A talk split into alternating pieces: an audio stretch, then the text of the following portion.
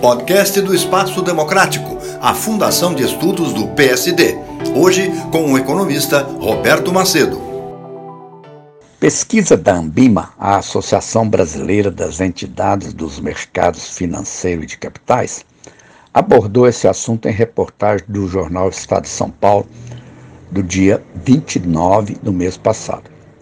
Guardar dinheiro debaixo do colchão é uma expressão antiga dos tempos em que a bancarização, ou seja, o uso dos bancos, era muito limitado. E essa mesma pesquisa da Ambima mostra isso, pois o resultado dela, que me pareceu mais importante, foi o de que cerca de apenas 3% dos entrevistados relataram deixar suas sobras de dinheiro escondidas em casa, sem falar desse colchão.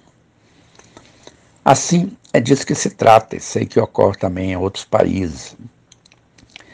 Já li em algum lugar que na Alemanha, por exemplo, há gente que guarda dinheiro até em geladeiras. Como era de esperar, é o pessoal que é mais pobre que faz isso. E no Brasil, em particular, na classe C, cuja porcentagem isoladamente chegou também baixo 4%, 4%, quanto que a média geral foram os 3% citados. Creio que a bancarização teve um aumento considerável com a epidemia da Covid-19, pois houve o pagamento do auxílio emergencial do governo por meio da Caixa Econômica Federal. Outra questão importante é que entre os pobres, quando sobra dinheiro, é uma raridade e assim tem dificuldades de lidar com a guarda, com a guarda dele.